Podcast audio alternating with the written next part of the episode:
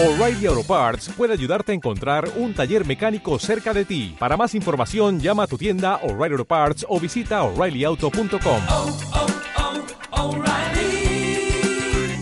oh, Parts. Claves del mercado europeo.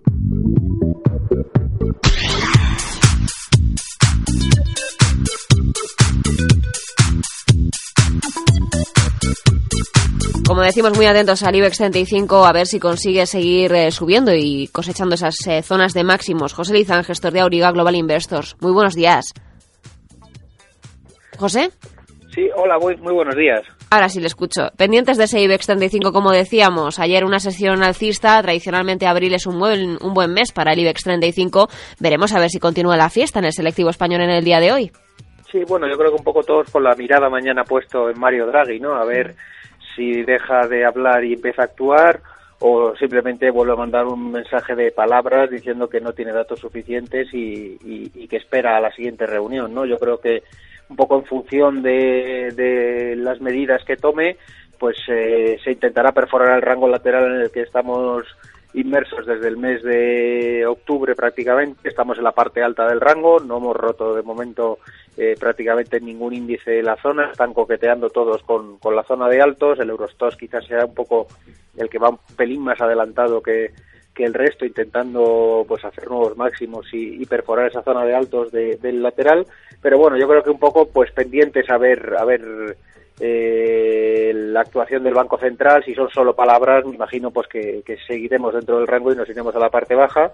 Y si de verdad hay una actuación por esos datos de, de deflación, pues me imagino que todos los índices europeos intentarán atacar las, las resistencias, ¿no? Y yo creo que es un poco la clave para los próximos días. Eh, nosotros hemos subido un poquito la inversión, tampoco nada nada agresivo, simplemente estamos neutrales, en torno a un 40 o 45% de inversión en nuestras carteras y un poco pues por, por ver habido gráficos que sí han roto tendencias, ¿no? Por ejemplo, el Banco Santander rompía la zona de 6,80 y está por encima de los 7 euros, pues así hay muchos valores en Europa, ¿no? Yo creo que, que, que hay gráficos que invitan al optimismo, pero con cierta prudencia, porque también vimos que el BBVA rompía a finales de enero y luego caía un 15% con las noticias de Turquía y las divisas, ¿no? Así que un poco con, medio pie dentro y medio pie fuera, ¿no? Esperando un poco a ver la actuación del Banco Central.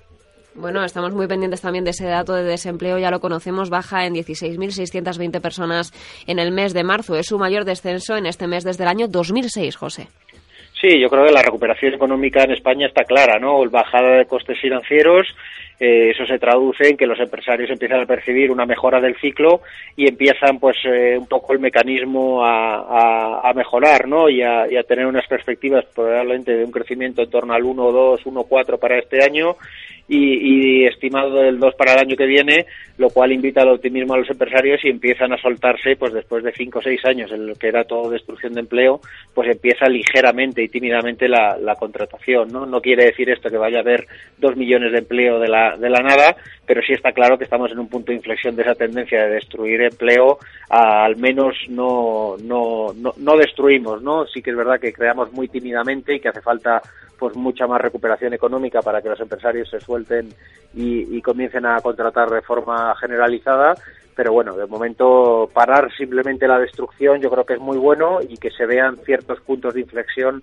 es, es positivo en el medio plazo. ¿no? Bueno, positivo en el medio plazo también tenemos nombres propios. Ha estado usted citando algunos de los que teníamos que vigilar en el mercado y los que han hecho un cierto recorrido al alza y también correcciones a la baja. Me gustaría preguntarle por Abengoa. Comunicó ayer eh, por la noche la Comisión Nacional del Mercado de Valores que había presentado esa documentación a la SEC para sacar a bolsa Yelco, una compañía que agrupará varios de sus activos al otro lado del Atlántico. Una salida a bolsa que irá dirigida a inversores minoristas americanos.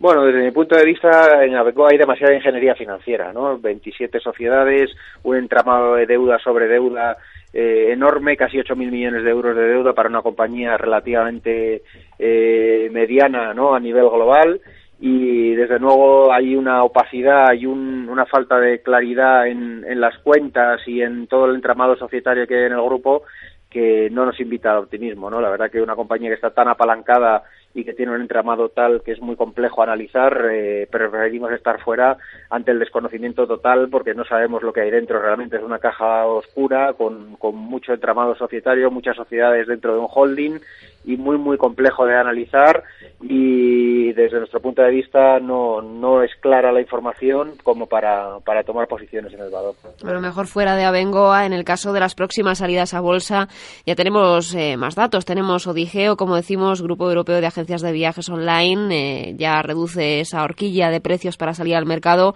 a 10 o 10,25 euros la acción según informa Reuters y también tenemos A Plus Plus, la empresa líder en inspección de instalaciones petrolíferas, que prevé captar 300 millones con su salida a bolsa prevista también para el mes de mayo y dirigida a inversores institucionales. Tenemos muchas salidas al mercado en un año en el que las cosas todavía aunque se están recuperando, eh, los mercados sabemos cómo están, hay mucha volatilidad, hay miedo, se nota en los mercados que, que hay momentos de corrección y movimientos, eh, movimientos que, que no esperamos también en las compañías. Sí, pero también es verdad que son muy buenos síntomas, ¿no? Que vuelvan las OPVs, que vuelvan a aparecer compañías que quieren salir a los parques y a, y a, cotizar en los mercados, es un síntoma de normalización del mercado, ¿no? Prácticamente en España no ha habido grandes OPVs, salvo la de Bankia y alguna cosa más eh, en los últimos cuatro años, ¿no? Así que yo creo que es muy buena noticia que, vuelvan compañías a cotizar, no solo en España, sino en todos los mercados, y yo creo que son síntomas de normalización del mercado, ¿no? Yo creo que es un, un muy buen dato que haya gente dispuesta a salir a cotizar a bolsa, eso son nuevas empresas en los parques y, y además son fuentes de financiación para las propias empresas que salen a cotizar, ¿no? Cuando hacen OPVs o OPS, eh, pues al final es poner un paquete de acciones en el mercado, ponerla en precio y hay casos que es coger financiación para seguir creciendo, ¿no? Así que lo tomamos como un síntoma positivo de normalización de los mercados.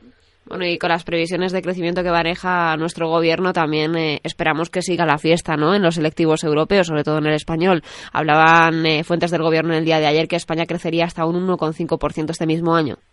Sí, yo creo yo en el medio plazo soy optimista. Está claro que la, recuperación, eh, la bajada de costes financieros, al final se va a traducir en crecimiento económico, ¿no? Eso es, eso es evidente. Nos falta una pata muy importante, que es que esa bajada de costes financieros, que ahora a día de hoy solo la percibe pues el gobierno, las comunidades autónomas y las grandes multinacionales, se traduzca en una bajada de costes financieros para particulares y pymes, ¿no? Que eso es lo que reactivaría de verdad la economía en España. Yo creo que estamos en ese proceso, es un proceso gradual y que tiene sus etapas. La primera es que el Banco Santander se financie más barato para que luego pueda prestar más barato, ¿no? Yo creo que es un poco el mensaje que hay que quedarse.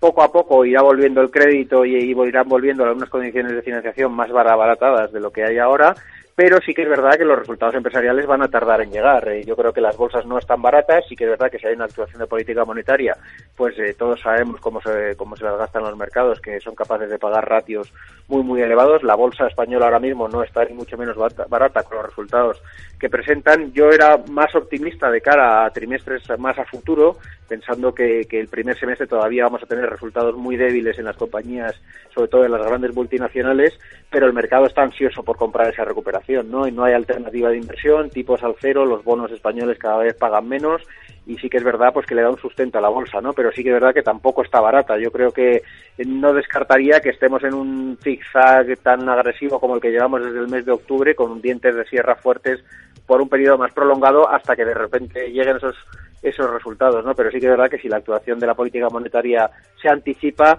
eh, todos sabemos que, que, las reacciones al alza pues pueden ser continuadas y pagarse ratios y expectativas de crecimiento de beneficios muy superiores a lo que es normal en el mercado. ¿no? Bueno, pues veremos a ver eh, qué sucede con el mercado español. Veremos si abril es eh, finalmente un mes en verde y veremos ese ansia del mercado por comprar esa recuperación económica si se va consolidando en recuperación real de las empresas en sus resultados. José Lizán, gestor de Auriga Global Investors. Gracias por estar esta mañana en Onda Inversión y le espero el próximo miércoles. Gracias a ustedes. Un saludo.